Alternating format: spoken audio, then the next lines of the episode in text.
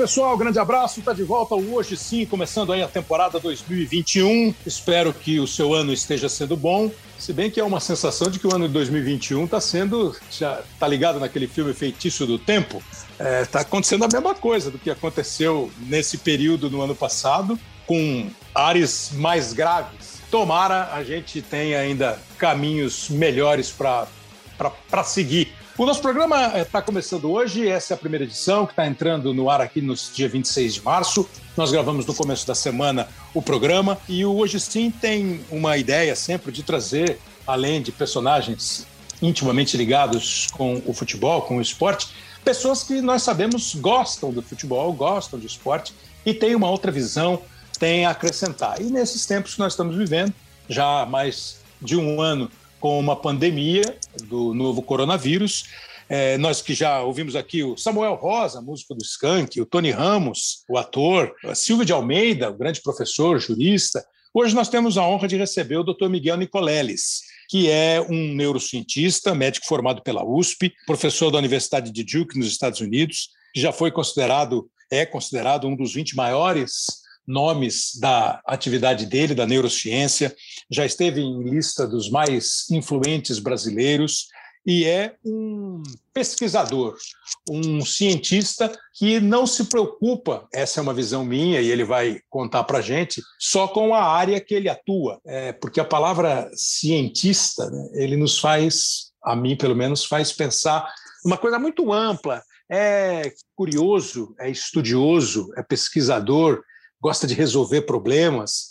E quando apareceu a pandemia, o doutor Nicoleles mergulhou de cabeça, trabalhando, falando, se expondo, atendendo aos convites para que ele possa conversar sobre isso. E a gente vai falar com ele hoje sobre o futebol, sobre a pandemia e sobre o futebol do campo também, porque a primeira vez que eu vi o doutor Nicoleles, fui apresentado a ele pelo Oscar Ulisses, o narrador Oscar Ulisses, do Sistema Globo de Rádio, e a gente teve um encontro, um jantar, que tinha Dr. Nicoleles, Oscar Ulisses e Roberto Rivelino na mesa. E o Oscar fala assim: Oscar, como é que é? Você tem falado do Dr. Nicoleles? Você tem perguntado as coisas para ele? Tenho, mas ele quer falar de futebol, pô. Eu quero falar de ciência, ele quer falar de futebol. Eu quero falar de ciência, ele quer falar de futebol. Mas hoje em dia está precisando falar mais de ciência. Obrigado, muito obrigado mesmo por atender a gente aqui, doutor. Ah, muito obrigado, Kleber. É um prazer enorme estar aqui com você para conversar sobre o nosso né, paradigma atual de vida que envolve tudo em torno da, da pandemia, evidentemente, né?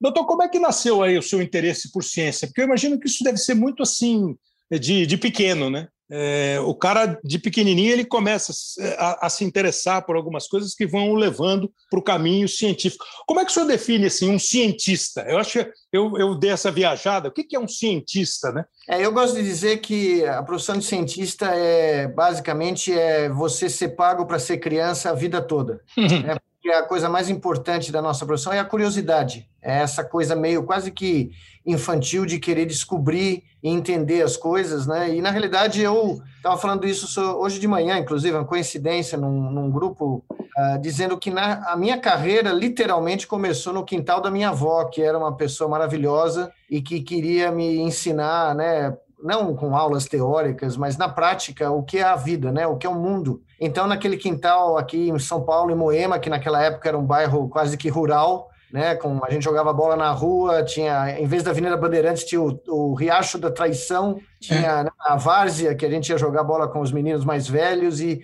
e a minha avó tinha um quintal maravilhoso, onde ela me ensinou a fazer perguntas, né, e a, e a, inquirir, e aquilo se transformou na coisa mais preciosa da minha vida, né? Eu ia para a escola, voltava, a lição de casa mais legal era ir com a minha avó para o quintal aprender sobre botânica, sobre zoologia, sobre tudo, sobre literatura, né? E, e a verdadeira escola que eu tive de cientista começou ali. E depois eu tive a chance de trabalhar com grandes cientistas, né? O meu orientador aqui no Brasil foi o pai da neurociência brasileira, Dr. César Timoiaria, e depois eu fui trabalhar com um americano sensacional que, que basicamente me deu liberdade para exercer essa curiosidade, né? Do, do, quintal da minha avó. Então, dessa curiosidade, a decisão de ser um profissional, a ir para a faculdade, a fazer a USP, depois estudar.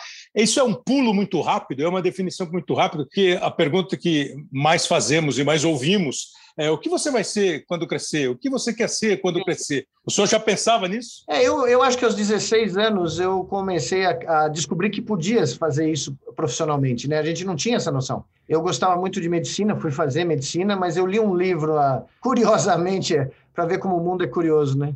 Eu li um dos únicos livros do Isaac Asimov que não era de ficção científica, de que era de ciência de verdade, que era O Cérebro. E quando eu terminei o livro, eu falei, não, é isso aqui, eu, eu tenho que entender mais disso aqui. Né? E eu tinha um tio médico palmeirense maluco, né, fanático, que é, foi um homem de grande valor, né, veio do interior e estudou aqui na Escola Paulista de Medicina, e eu falei para ele, né, que eu, eu, gostaria de fazer medicina basicamente porque eu tinha esse interesse na, na, biologia, nas ciências médicas, né? E ele basicamente falou: bom, você tem que ir primeiro para a faculdade.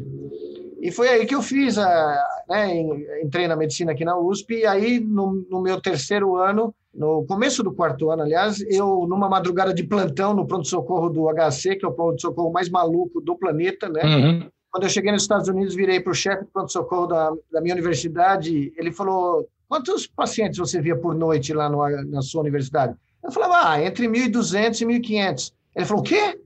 Ele falou: É, não, porque aqui na Filadélfia a gente vê 300. Eu falei: Por noite, doutor. 1.200, 1.500 por noite. Na triagem. Né? E aí ele virou para mim, eu tinha 26 anos, falou: "Tá contratado. Quando você começa?" né? E eu falei: "Não, eu vim aqui para ser cientista, não vou ser mais médico, né?" Mas foi um choque para eles descobrirem como era a, a, rotina de um estudante de medicina aqui no Brasil, né?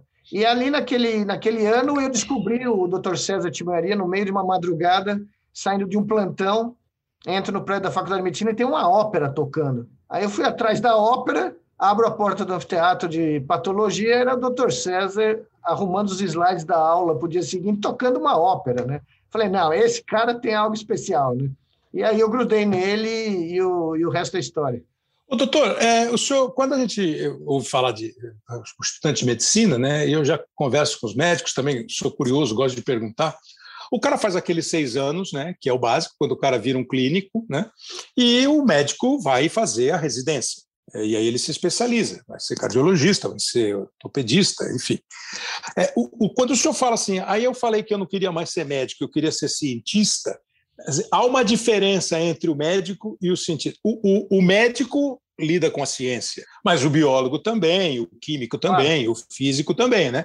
Aí como é que foi? O senhor terminou a faculdade e não fez uma, uma, uma residência de alguma especialização médica ou o senhor já decidiu, falar, não, eu quero outra coisa, vou pensar. Porque assim, o senhor podia ter sido. O senhor é um neurologista? O senhor é um neurocirurgião? Ou o senhor é só um neurocientista? Se não, é que há um ou outro. Não, não, assim, a diferença é bem, bem clara. Eu terminei os seis anos da faculdade, mas eu já estava engajado desde o quarto ano num projeto de pesquisa aliás, em dois grandes projetos de pesquisa. Uhum. Um era em epidemiologia de resistência bacteriana no Hospital das Clínicas, que 38 anos depois, estou eu aqui trabalhando com epidemiologia, é. né? A vida é muito curiosa. E, mas eu decidi no, no quinto ano que eu ia fazer doutorado direto. Então, eu me matriculei no mestrado quando eu terminei a faculdade, uhum. mas em seis meses eu passei num exame que me permitiu fazer um doutorado direto. E quando eu terminei o doutorado em, uh, aqui, no, aqui na USP, inclusive, em 88, logo a seguir eu fui para os Estados Unidos. É verdade que fazer. É, é verdade que o cérebro ainda é o órgão humano menos conhecido pelos, pela ciência? É, ele é, sem dúvida nenhuma, não, não há dúvida, mas eu acho que ele é o, o, o sistema mais desconhecido do universo. Né, né do universo. Do nosso, do nosso, ponto de vista, né? A gente, uhum. a gente olha para os planetas, para as estrelas, né? E como uhum. eu tenho, tenho, vários amigos físicos que ficam malucos quando eu falo isso, né? Mas eles admitem que é verdade. Uh, conhecer como o Sol funciona é uma, é uma grande conquista da ciência, né, da, da física, né, como as estrelas produzem o, é, todo o, o, ciclo né, estelar, tal, é sensacional, mas é brincadeira de criança conhecer a mente humana, né? A mente humana é algo, como nós podemos ver na prática no nosso dia a dia, é algo ao mesmo tempo fascinante e ao mesmo tempo extremamente complexo, mais complexo que o próprio universo, no sentido de que é a mente humana que gera a interpretação do que é o universo, do nosso ponto de vista, né? Então, nós somos os grandes interpretadores da realidade. Né? Eu, eu nem ia tocar nesse assunto, mas agora eu, o me fez é, ter vontade de perguntar. Aí eu comecei a ler sobre o doutor, ele falou assim: doutor é ateu. Nenhum problema do doutor ser ateu. É, longe disso. Ateu, Agora, graças a Deus, né? É, é, é, é, tem uma história legal. Zé Duarte era um câmera que trabalhava com a gente. Aí disse que ele estava um dia num papo com o cara, no bar, né? Entre, no final do horário. E ele falou assim: Não, eu não acredito em Deus. Como você não acredita em Deus, Zé? Claro que não. Cada um faz o que quer. O mundo não tem Deus. Pô, Zé, mas não, não tem. Tá bom, então, Zé, eu vou embora. Ele falou: Vai com Deus. Não, quem, quem, me falou, assim? quem me falou, você vai lembrar, quem me falou algo parecido era o, foi o Luizinho, que era o técnico de som da, da Rádio Globo, eu acho. Da, Luiz Roberto Inácio. Que trabalhava com o Oscar. Um, um dia eu, é? o Oscar me perguntou não sei o que na que o Oscar me convidava para fazer comentários palmeirenses. Nos jogos. É. E aí, é, é, uma hora lá, o Oscar me perguntou, mas você é ateu? Eu falei, sou ateu. E o Luizinho lá de trás, ateu, graças a Deus. Graças a Deus. É, você respondeu amém. Amém, amém exato. É. Agora, mas então eu te perguntei isso porque assim, é possível que isso tudo seja formado cientificamente? Este, este mistério do cérebro, do corpo humano? Não, essa é uma pergunta muito importante, porque eu nesse último livro que eu escrevi, que acabou de sair no Brasil, saiu lá nos Estados Unidos no justo duas semanas antes da pandemia, uh, e agora saiu no Brasil aqui em setembro, eu, eu chamo do cérebro humano de o verdadeiro criador de tudo. Uhum. Porque toda a história da humanidade, todas as, todas as nossas lendas, as mitologias, as, a nossa interpretação científica, mística, religiosa da, do, do universo que nos cerca, né, ela vem daqui. Né? É. E ela vem dessa interação de uma mente com outra mente, com outra mente, com outra mente, ao longo do tempo. Nós somos a única espécie que interage ao longo da história. Né? Essa é uma coisa muito profunda, porque nenhum, nenhuma Sim. formiga passa e-mail, né? nenhuma formiga deixa um livro com, com a Nada. história. É, nós somos a única espécie que sincroniza suas mentes com gerações futuras e passadas. Perfeito. E é daí que nós tiramos a, essa interpretação da realidade, né? Sensacional, que é isso mesmo. Nunca, é. nunca, uma, nunca uma formiga passou para a próxima geração como criar um formigueiro confortável. Nunca, e, nunca. E, e, o, o doutor ficou, não sei se usar que ele ficou mais popular na época da Copa de 2014, quando teve aquele projeto é, é, é exoesqueleto que fala, né? Exoesqueleto. É. Esse é o nome do robô, né? Do robô que nós criamos para ajudar um, na época era um paraplégico que ele emi, como é que é a história? Ele emitia é, o cérebro dele emitia para o robô ou o robô é que ativava? Não, não. Isso, a gente inventou, eu inventei junto com o John Chapin em 99 uma coisa chamada interface cérebro-máquina. E basicamente ela permite que a atividade elétrica do cérebro seja registrada os comandos motores que estão embutidos nesse pensamento, que é uma tempestade elétrica, né? A gente pensa uhum por eletricidade, que é uma outra coisa curiosa. Uhum. Mas a gente descobriu uma forma de ler essa atividade elétrica, extrair comandos motores, a vontade de, de se movimentar que cada um de nós produz, e uhum. transformar isso em comandos digitais que um robô uh, mecânico, virtual ou, ou eletrônico consegue interpretar. E lá no chute da Copa foi a primeira demonstração de um uh, exoesqueleto de membros inferiores totalmente controlado pela mente humana, diretamente. Então o Juliano pensou em andar e chutar a bola e o Exo entendeu e chutou. E aí o Exo tinha sensores no pé, né? Vários sensores de pressão. Quando ele chutou a bola, aquele contato foi transmitido como uma onda de pressão no braço dele, que era a única região do corpo ah, que ele tá. tinha sensibilidade plena. Só que o cérebro do Juliano aprendeu a interpretar esse sinal como se viesse da perna, que ele não tinha sensibilidade nenhuma. Nós criamos uma ilusão tátil né? Sim. E o, e o cérebro, o Juliano falou, tudo bem, enquanto eu estiver chutando a bola e andando, tá bom para mim. Né? E o Juliano, quando chutou a bola, e eu, inclusive, estava falando isso hoje também na reunião de manhã, ah, quando eu voltei, alguns anos atrás, na China para dar uma palestra, veja só que, que coisa, né?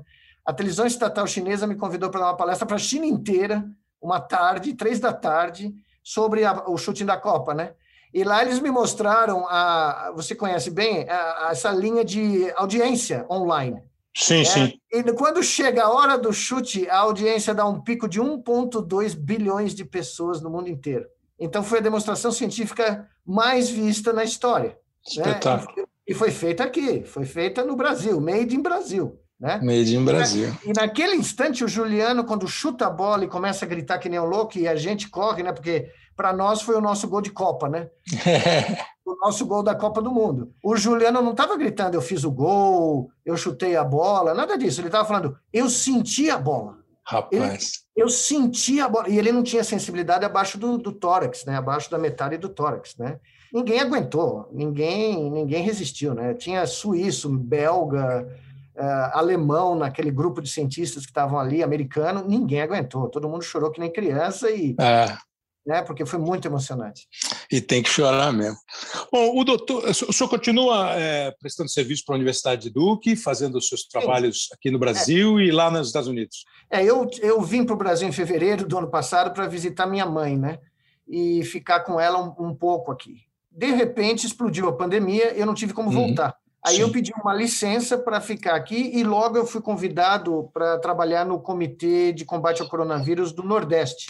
Sim. E eu fiquei 11 meses, basicamente, trabalhando dia e noite uh, no, no, estudo da pandemia e na geração de estimativas e recomendações para os nove governadores do Nordeste. Né? E aí, agora, em fevereiro, eu saí do comitê, mas eu continuo trabalhando, porque, na realidade, eu, é aquilo que você falou no começo, a minha visão de ciência é uma visão genérica, generalista, né? Não é porque eu sou neurocientista que eu não sei analisar dados claro. da pandemia, né? Então eu estou basicamente trabalhando o tempo integral na análise é, dos, dos, das, dos gráficos, do, das curvas, dos modelos matemáticos da pandemia, né? Você vê como realmente é, as voltas do mundo elas acabam é, tendo caminhos assim coincidência, não sei o que é.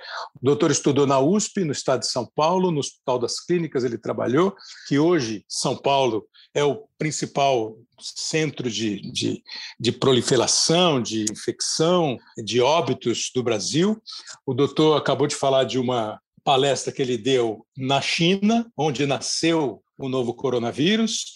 O doutor trabalha nos Estados Unidos, que era é o país mais afetado também pelo, pelo coronavírus, pela Covid-19, e o doutor mergulhou profundamente é, no caso. É, e tem estudado, feito as análises, emitido as opiniões.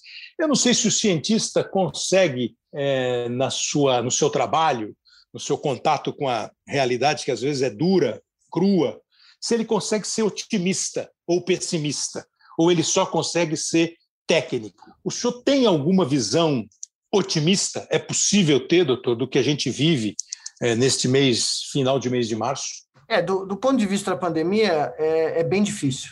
Eu, né, eu, eu vou dormir às duas e meia da manhã, e toda vez que eu vou dormir nos últimos meses, é, eu olho para projeções que eu tenho depois de um ano, né, trabalhando nisso, eu tenho a, quase a, certeza que vão se transformar em, em realidade, né? É um, as estimativas estão muito precisas nesse momento, né? Dois meses atrás, a gente fez essa estimativa com um modelo que a gente usava há muito tempo, de que nós teríamos 3 mil mortos no final de março, se nada foi feito. E olha o que está acontecendo, né? Nós, nós vamos passar 3 mil mortes. Então, eu, eu tenho otimismo, porque primeiro eu sou brasileiro, né? Então, é, não, tem, não, tem, muita opção, né? E quando eu cheguei aos Estados Unidos e falava que eu era cientista, o cara falava, de onde você vem? Do Brasil? O cara olhava assim para mim com uma cara estranha, né? E, mas eu tenho otimismo porque eu sei que os, uh, os, os cientistas, os médicos brasileiros, a linha de frente, o SUS, têm condições de tirar a gente disso. Tem, eu conheço muito bem o, o sistema de saúde brasileiro.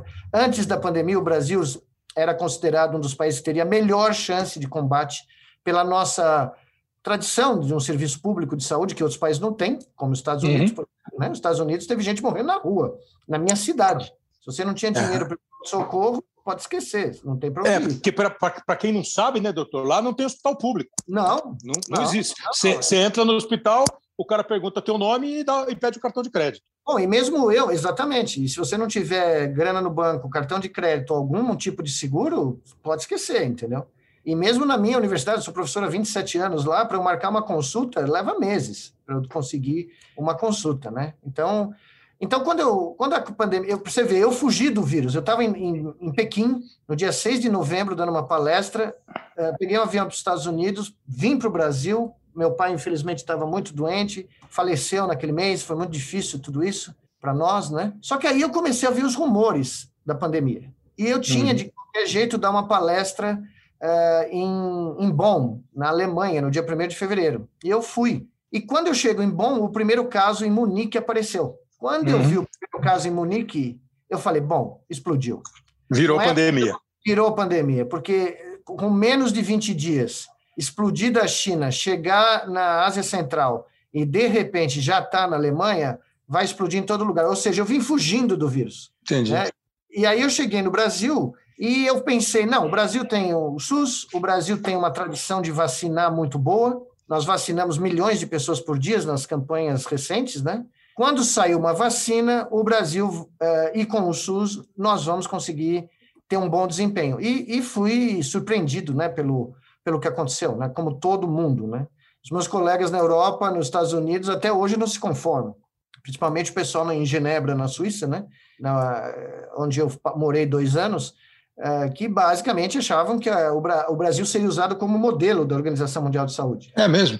É, por causa de um sistema de saúde distribuído, que está em todos né, os municípios do país, uma tradição de saúde da família muito boa, e a capacidade de fazer campanhas nacionais muito rápidas.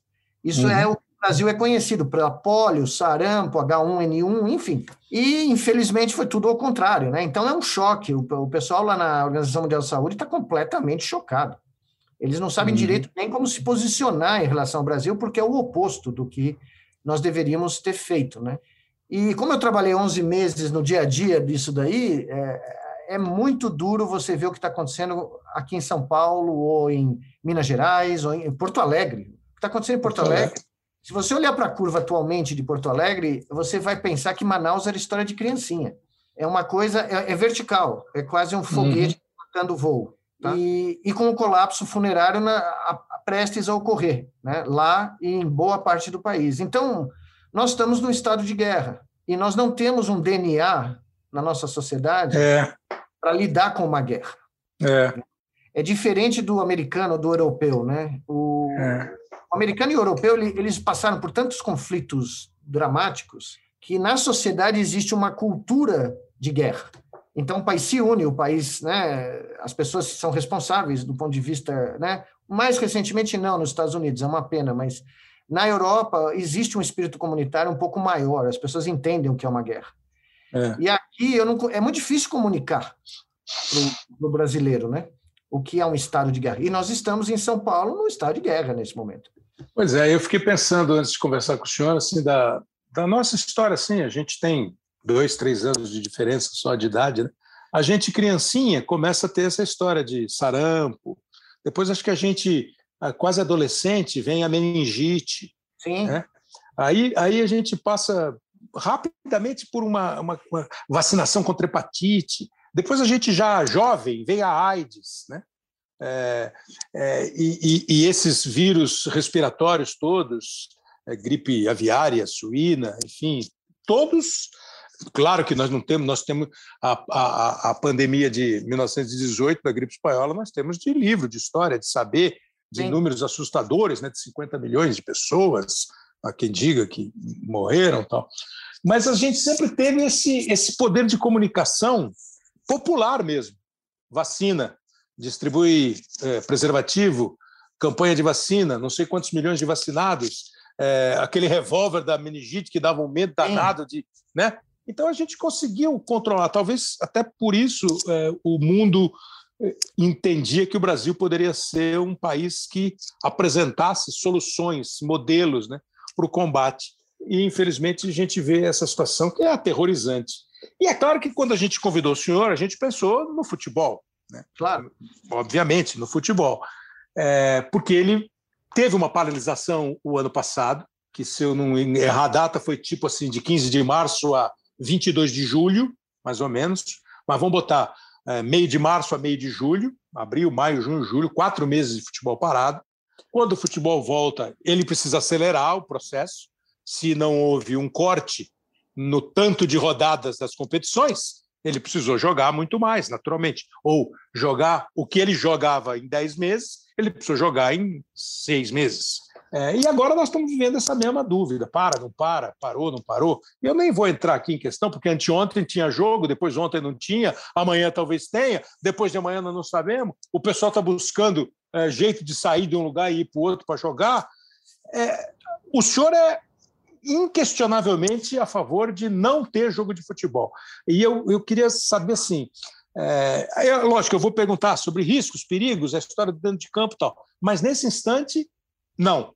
Não, eu acho que não tem a menor condição, por várias razões, mas só para te contar uma coisa que só no Brasil e que está correndo o mundo, ainda não virou notícia aqui no Brasil, não sei porquê, mas você sabe o, o estádio onde vai ter o jogo em volta redonda hoje do, Sim. do Corinthians? Foi o hospital de campanha, né?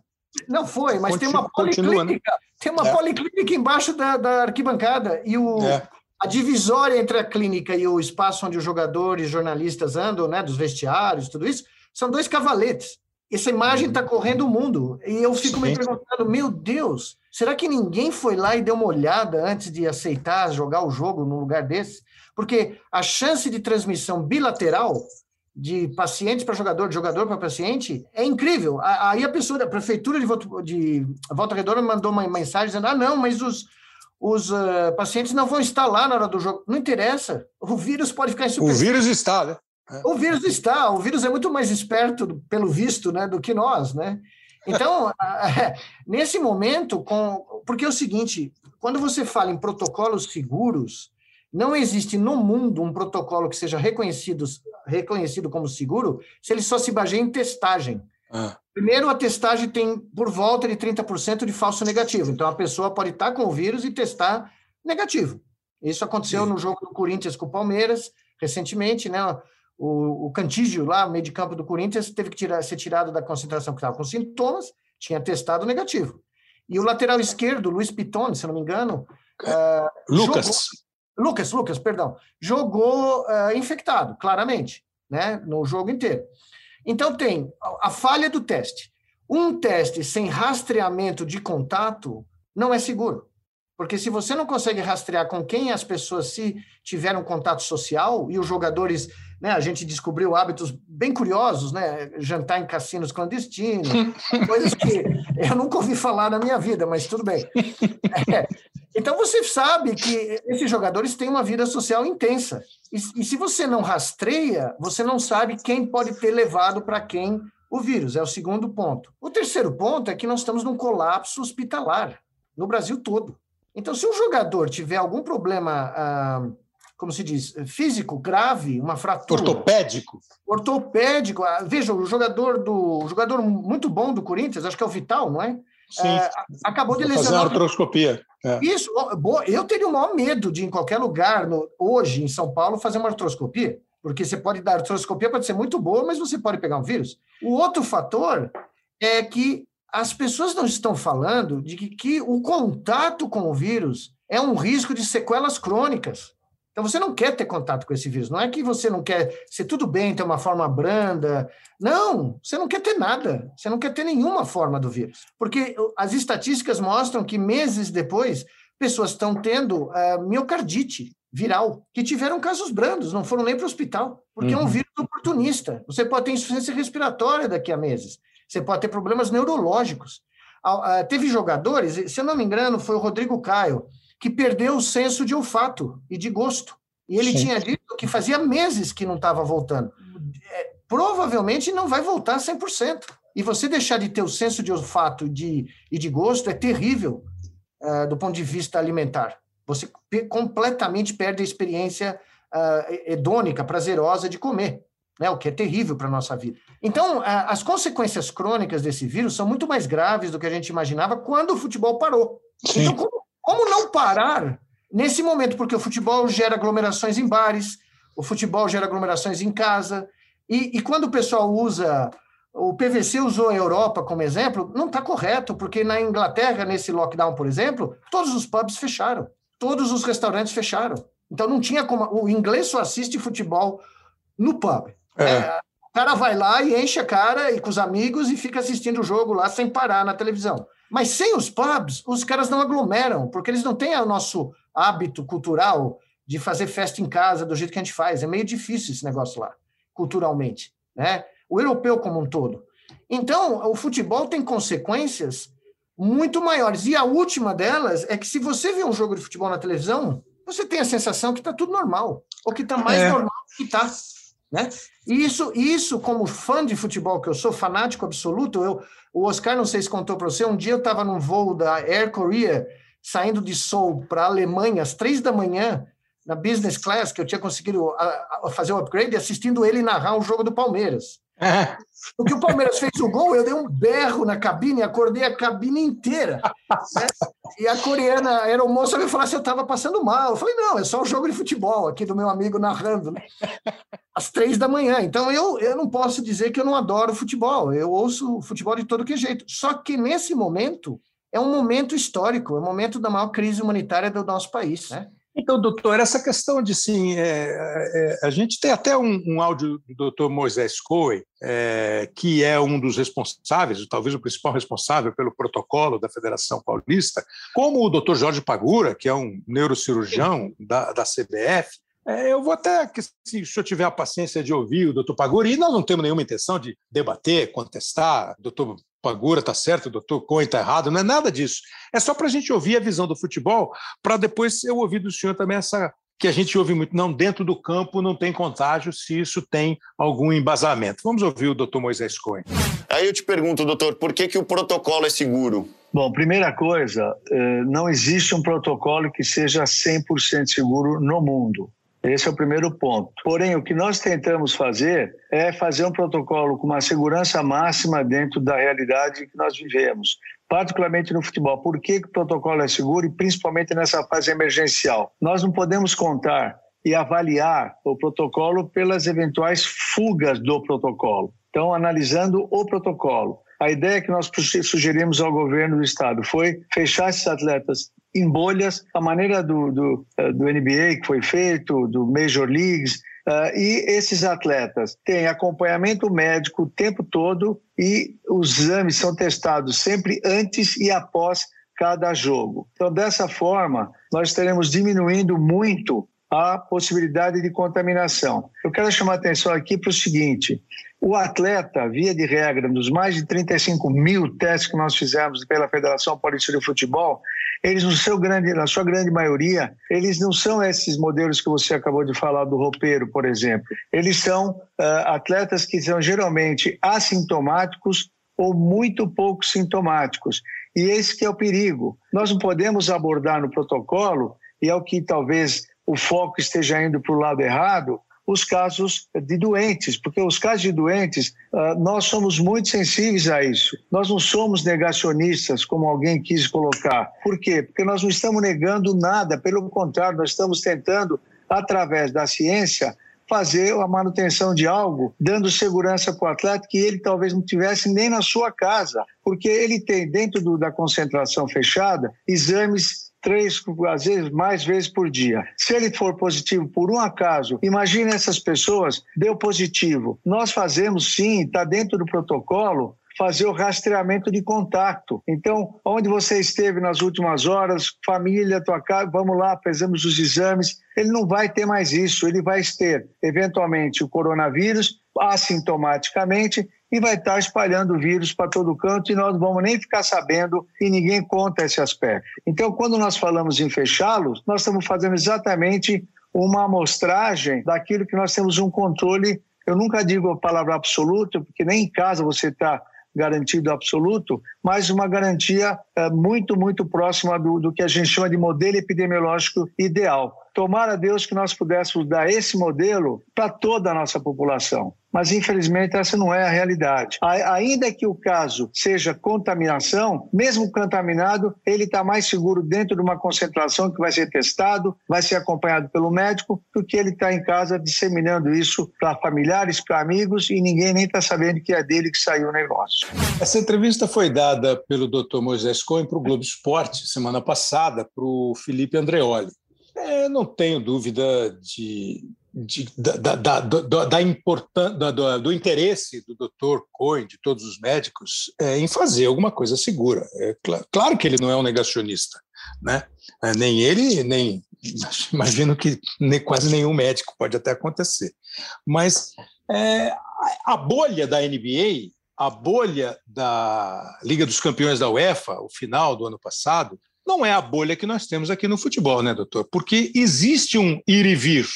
Eu até entendo, claro, o cara que está sendo testado com essa questão dos 30% de falso é, negativo, o cara que está sendo monitorado, é, que há um rastreamento dos contatos, o tratamento que é feito, isso é beleza. Eu acho que o jogador nem está tão inseguro.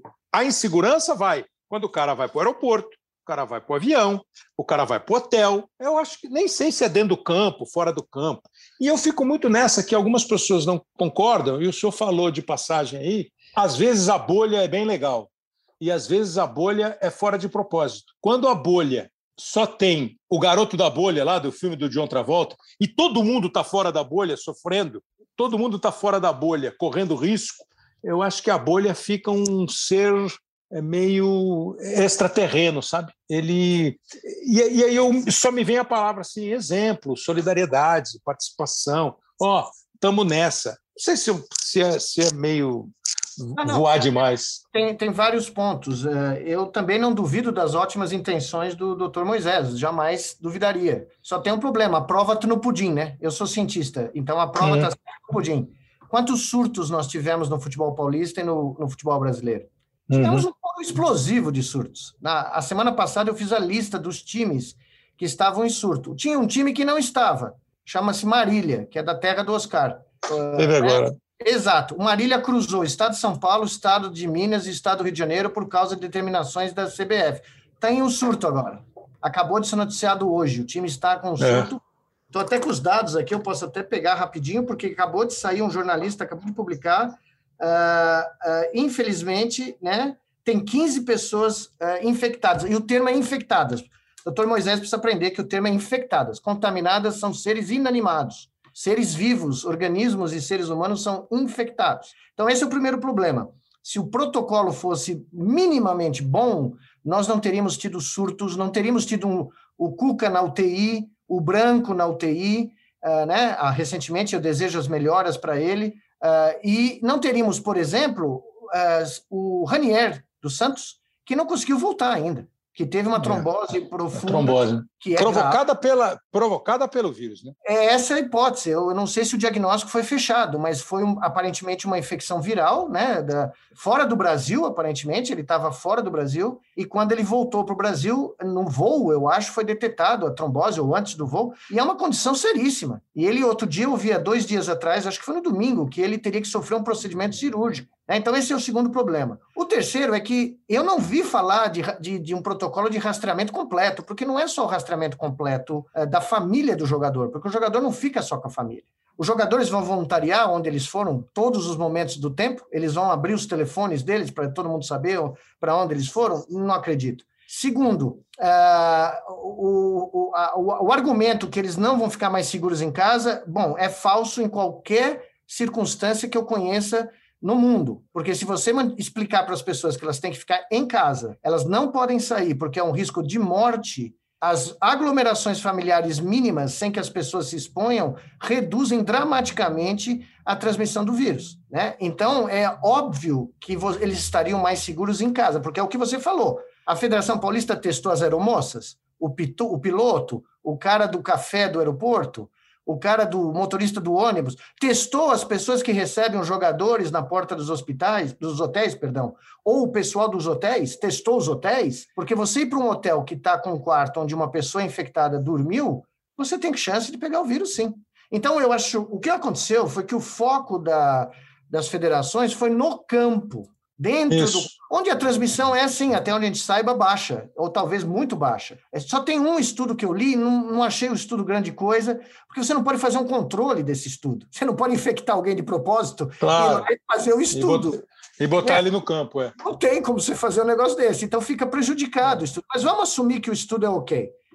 A transmissão no campo é o menor dos problemas. É o menor dos problemas. Você tem que considerar toda a vida do indivíduo, e não é só o jogador, é da comissão técnica, do jornalista que tem que estar lá. O campo de futebol tem que abrir, tem gente trabalhando. Né? E esses riscos são desnecessários, são riscos que aumentam A proporção não dá para saber nesse momento, porque ninguém fez um estudo. Aliás, eu, eu acho que a Federação Paulista e a CBF deveriam financiar uh, especialistas brasileiros não comprometidos com as instituições a fazer estudos epidemiológicos do que acontece num bar quando as pessoas acumulam para ver um jogo de futebol.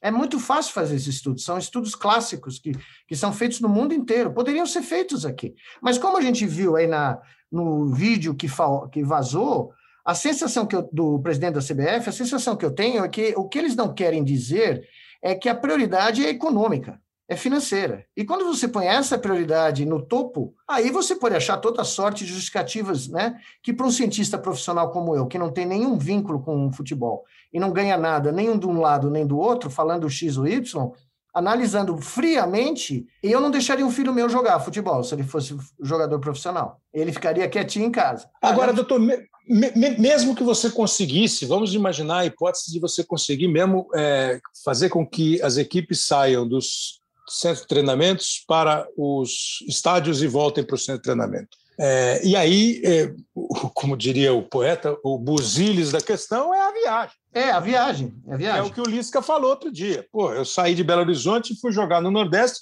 passei por dois aeroportos e cruzei 300 pessoas. Próxima vez que você falar com ele, você fala que ele é o melhor epidemiologista do futebol brasileiro, tá? O é. Lisca. Porque ele tocou no ponto-chave, que é o fluxo o fluxo de pessoas joga a favor do vírus. Quanto mais fluxo de pessoas por avião, por estrada, por ruas, avenidas, por isso que a China parou com tudo lá em Wuhan. E parou com o futebol, né? Parou com o futebol de uma maneira completa. Né? É, por que, que a Europa está jogando, doutor? Eu acho que a Europa está jogando, primeiro porque do, por causa da força econômica do futebol europeu. Eu não tenho a menor também, dúvida. Também tem uma questão econômica. Também, não há dúvida. Para você ver o Klopp, que é um cara super esclarecido, um cara né, que eu respeito profundamente, um cara, uma ótima pessoa, o técnico do Liverpool. Uma uhum. ótima pessoa, um cara esclarecido, um cara que fala coisa com coisa. Ah, não, o futebol não pode parar, porque. E deu uma desculpa esfarrapada, que é o entretenimento do povo, que está dentro da, das casas. É porque a pressão econômica é muito forte.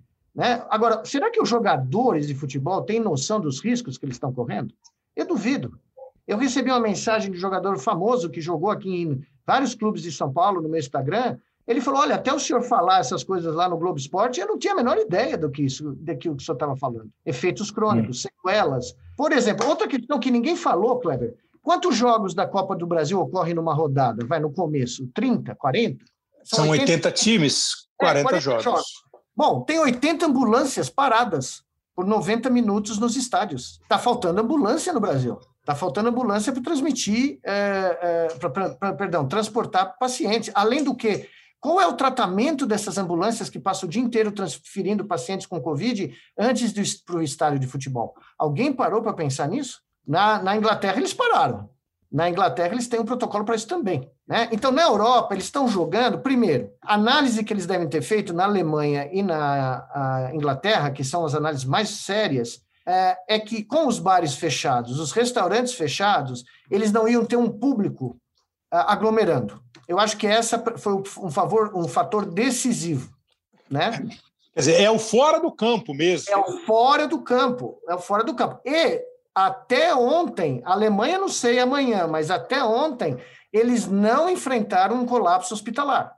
Então, eles foram monitorando, monitorando. Mas eu garanto para você, se a Alemanha tiver um colapso hospitalar, a Merkel para até jogo de bote. Ela não tem medo de fazer o que tem que fazer. Né? É, é, eu soube por um colega alemão que ela telefona toda manhã e toda noite para o diretor do Instituto Koch, que é o maior instituto de moléstias infecciosas da Alemanha. E segundo o que esse amigo falou e foi confirmado pelo diretor numa entrevista ao Guardian da Inglaterra, ela ouve o cara. Pensa nisso. A primeira ministra da Alemanha passa uma hora de manhã e uma hora à tarde ouvindo o que o cara tem a dizer sobre a situação da Alemanha. É outra coisa. Né? É, e, e, esse é o, é o exemplo claro da boa e velha frase: vamos dar ouvidos à ciência. Isso, vamos dar. E o negacionismo, deixar muito bem claro. Uh, o, o doutor Moisés provavelmente se referiu a mim. E é importante que eu responda para ele. Eu nunca imputei a ele ser um negacionista, mas a atitude que a Federação Paulista está tomando de tentar levar jogos para outros estados, é, é, indo de encontro a uma determinação do Ministério Público do governo federal, perdão, estadual de São Paulo, é negacionista. Porque o negacionismo não é só não aceitar as normas científicas, é não aceitar as normas sanitárias. As é. autoridades sanitárias falaram tem que fechar, tem que parar. Então tinha que respeitar. O, o, o pessoal que, que acompanha o programa, a gente pediu para alguns, eh, se tivessem algumas curiosidades, tem duas aqui, assim, ó, é, o Luiz Henrique, assim, quais os efeitos que o vírus pode ter na carreira do jogador a longo prazo? Isso. É, e, o, e o Brodiolo, se um atleta sintomático, sintomático, hum. se ele pode ter, ah, claro que ele pode ter os pulmões afetados, mas quais as consequências para ele? Quer dizer, assim. com sintoma ou sem sintoma, o cara ter o contato com o vírus é, o senhor já falou de sequelas que foram detectadas no coração das pessoas. É, já ouvi falar em rim, fígado. O senhor falou uhum. neurológicas, tal. Pode mexer com o desempenho dele. Ele pode ser simplesmente um cara super forte, super bem, é, bem, bem dotado é, na questão da, da imunidade dele e não acontecer nada mas é, ainda é uma doença e um vírus ainda muito desconhecido da gente? Exatamente. Veja só, ontem, anteontem, um triatleta aqui brasileiro faleceu. faleceu. É. Veja, o triatleta, você sabe melhor do que eu, é um cara que está no prime da sua capacidade física, né? É.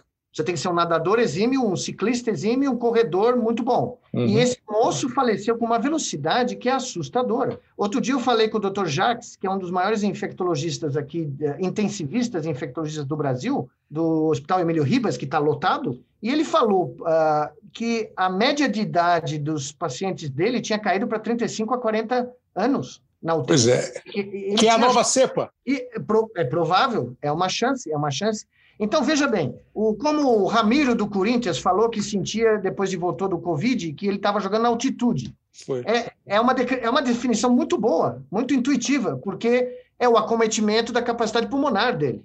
Ele não estava conseguindo oxigenar uh, da mesma maneira uh, que ele tinha capacidade de fazer antes uh, do Covid, porque ele teve um, um, certo grau de acometimento pulmonar que eu não tenho ideia qual seja. Claro. O próprio Veiga, o Rafael Veiga do Palmeiras disse que no primeiro jogo ele vomitou no, quando ele voltou para o vestiário e passou semanas sem conseguir atingir a plenitude do desempenho, né? Porque esse vírus ele não é, ele não desaparece totalmente.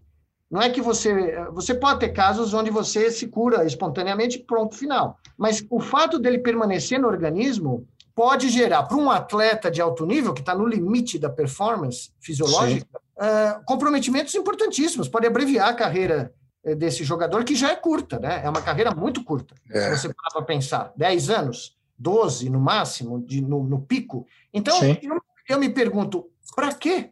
Para que expor esses jovens a um risco desconhecido nesse momento, que, no mínimo, é um risco uh, apreciável? É um risco que a gente não exporia nenhum dos nossos filhos, nenhum dos nossos parentes, né? eu, por exemplo, estou aqui há um ano no meu apartamento em São Paulo. Uh, a última coisa que eu saí de verdade foi no jogo do dia 10 de março, Palmeiras e Guarani do Paraguai, no Allianz Parque. Né? Por que, que as pessoas falam, não, mas você conhece muito bem do vírus, você sabe como se virar? Eu falei, não, eu não vou correr o risco de me expor, porque eu sei o que pode acontecer.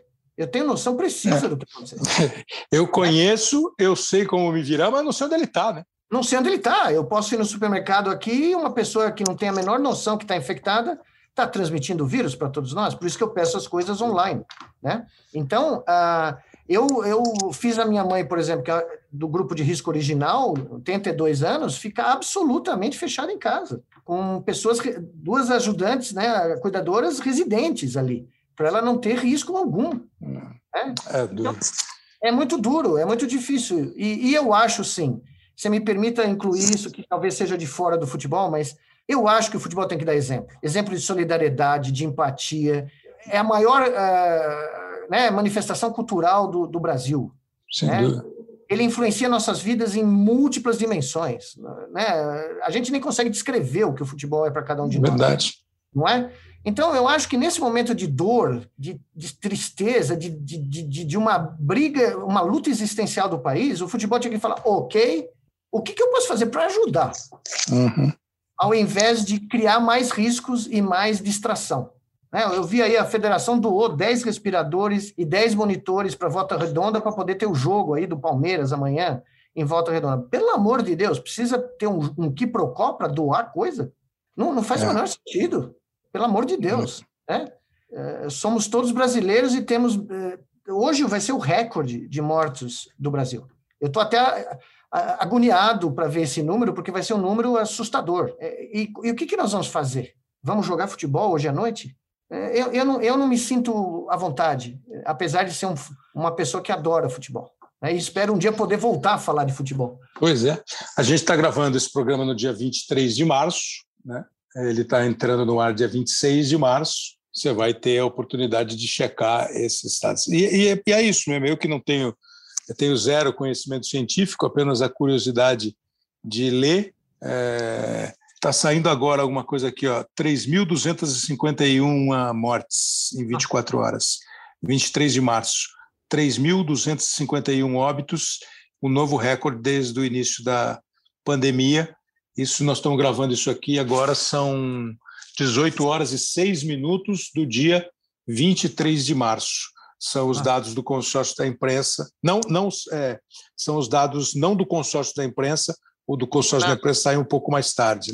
É do CONAS, é, é do CONAS, exatamente, do CONAS. É do Conselho de, de, de do, do secretário de saúde do Brasil. Secretário de saúde, né? Conselho é. de secretários de saúde, é. Pois é, agora, é, obviamente que o exemplo é quanto mais você possa ficar distante socialmente, fique. É, máscara, indubitavelmente, o tempo todo que você estiver na rua. É, eventualmente, elevador, você vai fazer elevador, elevador dos prédios, se possível, usar, se você puder usar luvas é, no contato de superfícies que muitas pessoas entram em contato, isso é uma designação que vem desde D1, tá? Agora, se você botar lá, entrou no elevador, apertou terra, saiu do elevador e passou o álcool gel, Sim, na boa. Na boa, na boa. Mas se você não, não tiver disponível álcool gel, ou não, quando você descer do elevador não tiver onde lavar as mãos, ah. o uso de luvas é algo que os chineses usaram e funcionou muito bem. Diminuiu dramaticamente as, as infecções perdão, eh, nos uhum. elevadores, nos banheiros públicos, no metrô, né, em, em, lugares públicos de grande concentração. O senhor, se fosse fazer um exercício ao ar livre e estivesse sozinho, eh, tiraria a máscara não? Se eu tivesse sozinho numa área aberta, arejada, né, sem concentração de ninguém, em 10, 12 metros de diâmetro, eu não preciso da máscara. Se tiver alguém a 10 metros de você fazendo a mesma coisa, aí também ah, eu, sem eu, eu, menos risco. Eu, quando vou no pátio aqui do prédio, eu vou em horários que não tem ninguém, mas para me exercitar, eu, eu tenho essa precaução, eu levo a máscara comigo. Se tiver alguém tá. por volta de 10 metros, eu uso a máscara. Como não tem, como eu vou no final da tarde e está vazio, eu geralmente não preciso da máscara. Né? As praias as praias estão fechadas agora, mas é a mesma circunstância. Vai caminhar na praia, está de máscara. Ficou um espaço que você tem 10 metros para lá, 10 metros para frente, para esquerda, para direita para trás, não tem ninguém, você pode dar uma tirada na máscara. Isso, Correr isso. na rua, é melhor de máscara, já que você é pode melhor, encontrar é melhor, pessoas. Você pode ter encontros casuais, é, né?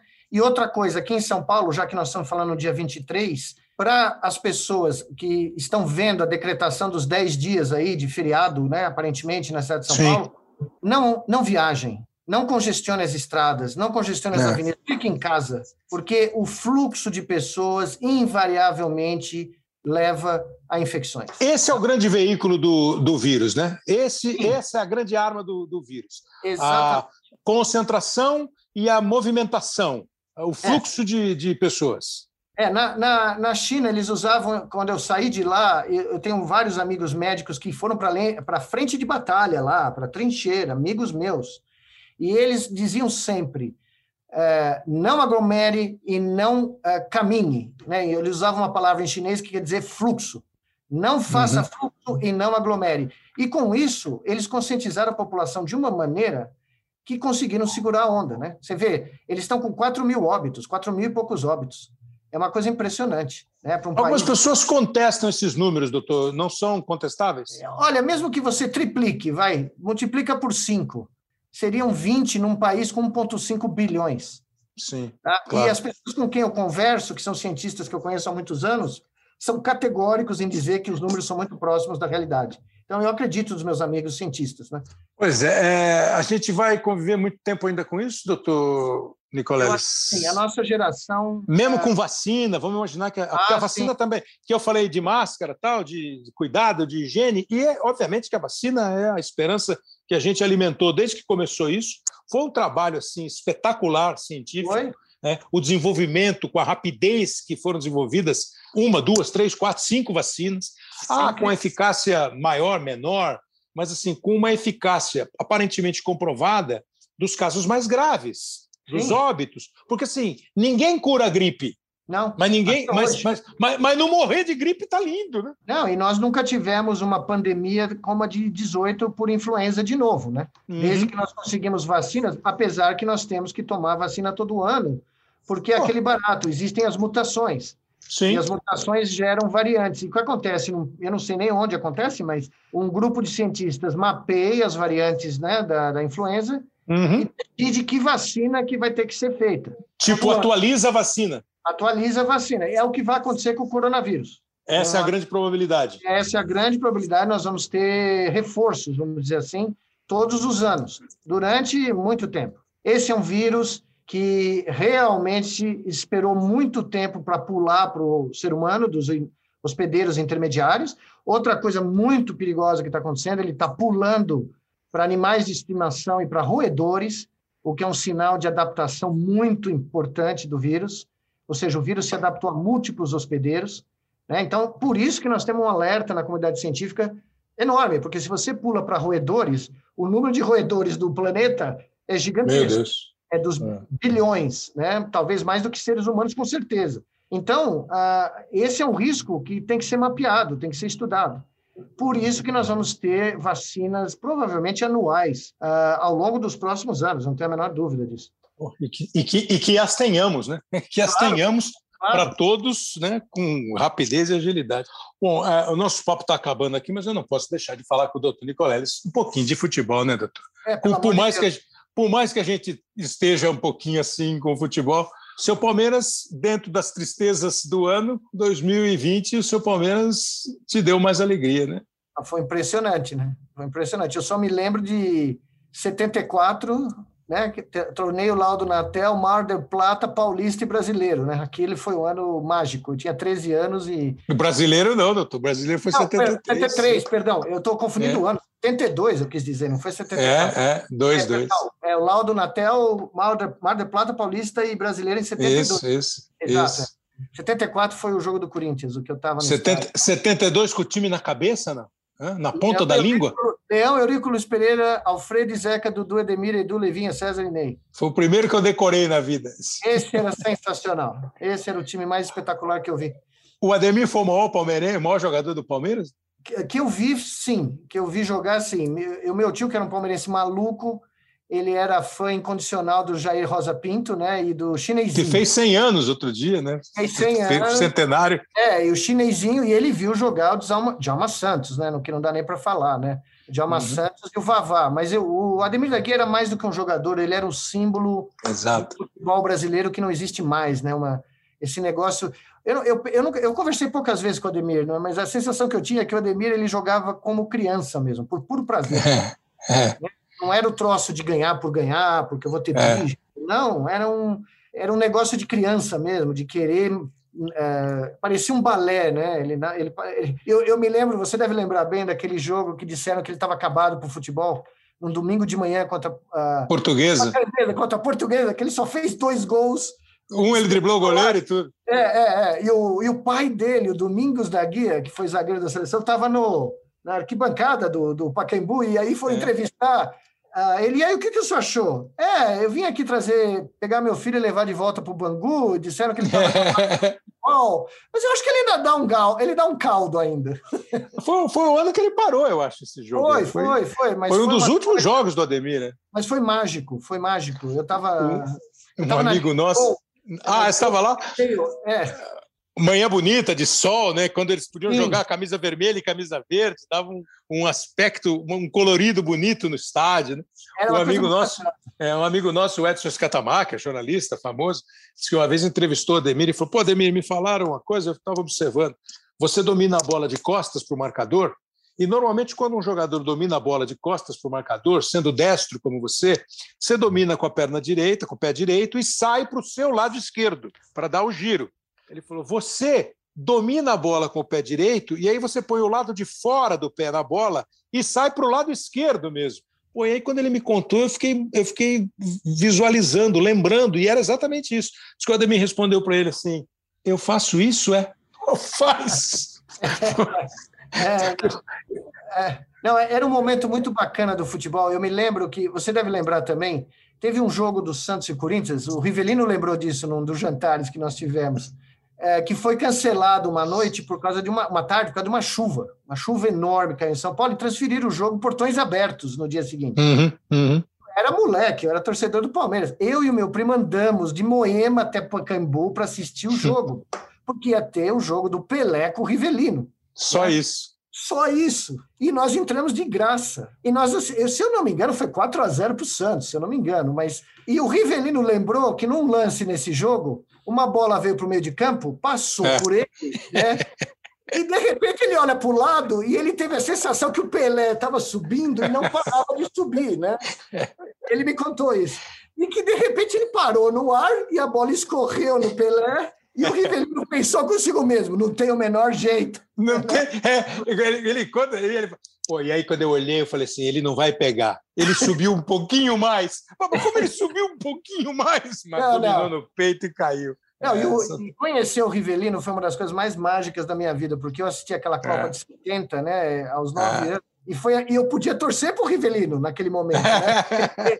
ele estava jogando para o Brasil, né? então eu podia finalmente torcer para o Rivelino. E ele foi um, uma coisa de louco. Né? E num jantar, nós estávamos conversando um dia, os caras, ele, eu e mais uma pessoa que eu não me lembro quem era, e uma, essa pessoa virou assim: não, o Rivelino foi top 10. Aí o Rivelino, top 10? Aí o Oscar falou: não, foi top 5. Aí o Rivelino, top 5? Aí eu virei. Aí eu, né, o neurocientista, falei: Rivelino foi top 2. Aí ele falou: precisa vir o neurocientista para acertar na música. e, assim, e, ainda assim, porque o um é o tal de Pelé, né? É o tal de Pelé, né? Claro, né? Evidente. que, que, é a história do Pepe. Eu sou o maior artilheiro da história do Santos. Como assim, Pepe? Você fez 500 gols, o Pelé fez mil. Falou, não, mas o Pelé não conta. Não conta, não, claro. Pelé, Pelé não conta. Quem viu Olha, jogar sabe. É, puta, e eu vi pouquinho, né, cara? Eu, eu vi pouquinho. Eu, eu, não sou, eu sou dois anos mais, mais novo só do que você, mas eu, eu, vi pouquinho, mas assim, o que você lembra é lindo.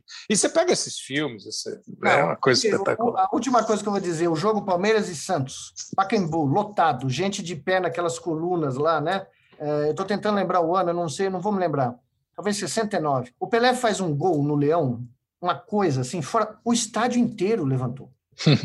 Eu nunca vou esquecer isso, porque naquele tempo a gente assistia tudo misturado, né? Santista, Palmeiras. É, é. Não tinha nenhuma frescura.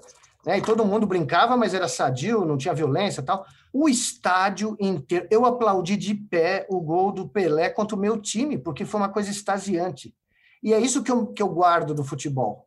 Isso. Essa, essa, essa coisa de criança, né? Onde, tudo bem, você torcia para um time, não há dúvida, mas você admirava esse talento uh, mágico de alguns desses jogadores, né? Você queria ele no seu time, né? E, e no caso do Pelé, Rivelino, Tostão, Dirceu Lopes, que eu também vi jogar, eram, eram, eram, eram coisas uh, que, como neurocientista, eu acho que é a plenitude do controle cerebral do seu corpo, é a plenitude da, da consciência, né? Como o Ademir falou, quase que involuntária, né? É, é. Do seu próprio corpo. Então é uma coisa que eu admiro profundamente, é, é, é quase mágico mesmo. Não, e é isso, como o senhor falou no começo, assim, que o cérebro é o grande criador de tudo, né? é o, é, é ele é o Big Bang de tudo, né? Assim, é, eu, nossas... eu queria um dia poder dizer para o Pelé, que ele talvez não saiba, que ele, eu pus no meu livro uma foto dele fazendo um drible, livro de neurociências, tá? Dizendo que ele é a prova viva da teoria que eu exposei, que foi demonstrada recentemente, comprovada, que a bola é parte do, do corpo do jogador de futebol. Ela é assimilada pelo cérebro como se fosse a extensão do corpo. Uhum. E, um narrador, e um narrador da BBC nos anos 60, quando a seleção da Inglaterra veio jogar aqui em 65, se não me engano, e que o Brasil passou por cima no Maracanã da, da seleção da Inglaterra, o, o, narrador mais famoso da história da BBC, estou bloqueando o nome dele aqui, ele narra de uma maneira que ele fala assim: a bola não sai do pé dele, a bola é. gosta do pé dele. Aí ele para e fala: a bola é parte dele. Então eu uso essa gravação nas minhas aulas para demonstrar a teoria que a gente provou que é verdade. O, Pelé, é, o cérebro do Pelé assimilou a bola como se fosse parte do corpo dele. Né? Muito bom, muito legal. É que é isso mesmo, assim. E, não, e, e o tempo você falou do aplauso, né? Aí passa o tempo, o Ronaldinho Gaúcho faz gol contra o Real Madrid no Santiago Bernabéu e é aplaudido. E por mais que esse misterioso cérebro é, mude os nossos comportamentos, a gente fique muito menos. É, eu acho isso chato, ruim, mas a gente fique muito menos admirador da boa arte e muito mais é, eu, eu só me preocupo com o meu, com o meu time, com o meu vizinho, com o meu carro, com a minha vida. É, isso acho que não é muito enriquecedor, mas ainda ficam as, as lembranças. E aí você falou da bola, eu pensei na frase do Armando Nogueira, né, que está no filme do Pelé, o filme Pelé Eterno, do Massaini. É, uhum. É, se Pelé não nascesse gente, teria nascido bola. Ah, sem dúvida. Você já, você já trouxe a bola para fazer parte do corpo do Pelé. É isso. É, e isso é, muito, é uma coisa muito interessante, porque é um linguajar universal. É, eu me lembro que é. eu estava em Jerusalém, quando explodiu a segunda antifada, e eu não sabia o que fazer, né? Cidade pegando fogo, gente atirando em gente, eu na, andando no meio do centro da cidade. Rapaz. E eu, e eu abri, eu estava com um casaco, e sem querer, eu abri o casaco e estava com essa camisa da seleção brasileira. E uma pessoa na rua me viu desesperado, olhou para mim e falou: brasileiro? Eu falei: brasileiro. Ele virou para mim e falou: Ronaldo! E me pegou e me socorreu e me pôs Olha. dentro da loja dele, fechou a porta e eu fiquei lá esperando passar a loucura. Né? Então eu posso dizer honestamente que a camisa da seleção brasileira me salvou de uma encrenca tremenda num país estranho, porque era um símbolo de que conectava a gente se a gente precisa falar a mesma língua, né? o, com o mundo todo. É, é, só mais uma comprovação da sua tese científica de que a gente vai. Só nós passamos a história, é, as experiências, é, porque isso já aconteceu com um monte de gente que falou Brasil, Pelé, aí você viveu Brasil, Ronaldo, vem para cá e está salvo. É. O doutor Miguel Nicoleles, muito obrigado. Acho que foi uma abertura muito interessante da nossa temporada 2021 do Hoje Sim. Quero agradecer demais o seu tempo, o seu conhecimento. Espero que você tenha gostado do papo, como a gente gostou. Tenho certeza que quem ouvir é, vai, vai gostar, vai aprender. Muito obrigado mesmo, doutor. Ah, muito obrigado, Cláudio. Foi um enorme prazer. Eu espero que vocês todos se cuidem aí e que a gente possa voltar a conversar sobre futebol depois que tudo isso passar. Toda essa maluquice passar. Tomara. E para encerrar, a última é o gol. Ele falou ele lembrou de 72, mas lembrou de 74, ele lembrou do gol do Ronaldo. Eu sei que os corintianos não gostam, mas os palmeirenses. Riverino fica caído, não gostou, entendeu como falo da entrada de Luiz Pereira. O baiano vai lá, dá um tapinha nas costas do reizinho do parque. Vai descendo o Alviverde, carrega Ronaldo, abriu na ponta direita para Jair, descendo pela ponta. Atenção, vai levantar, balão subindo, descendo, entrou Leivinha. Bola para Ronaldo, chutou, é fogo. Gol!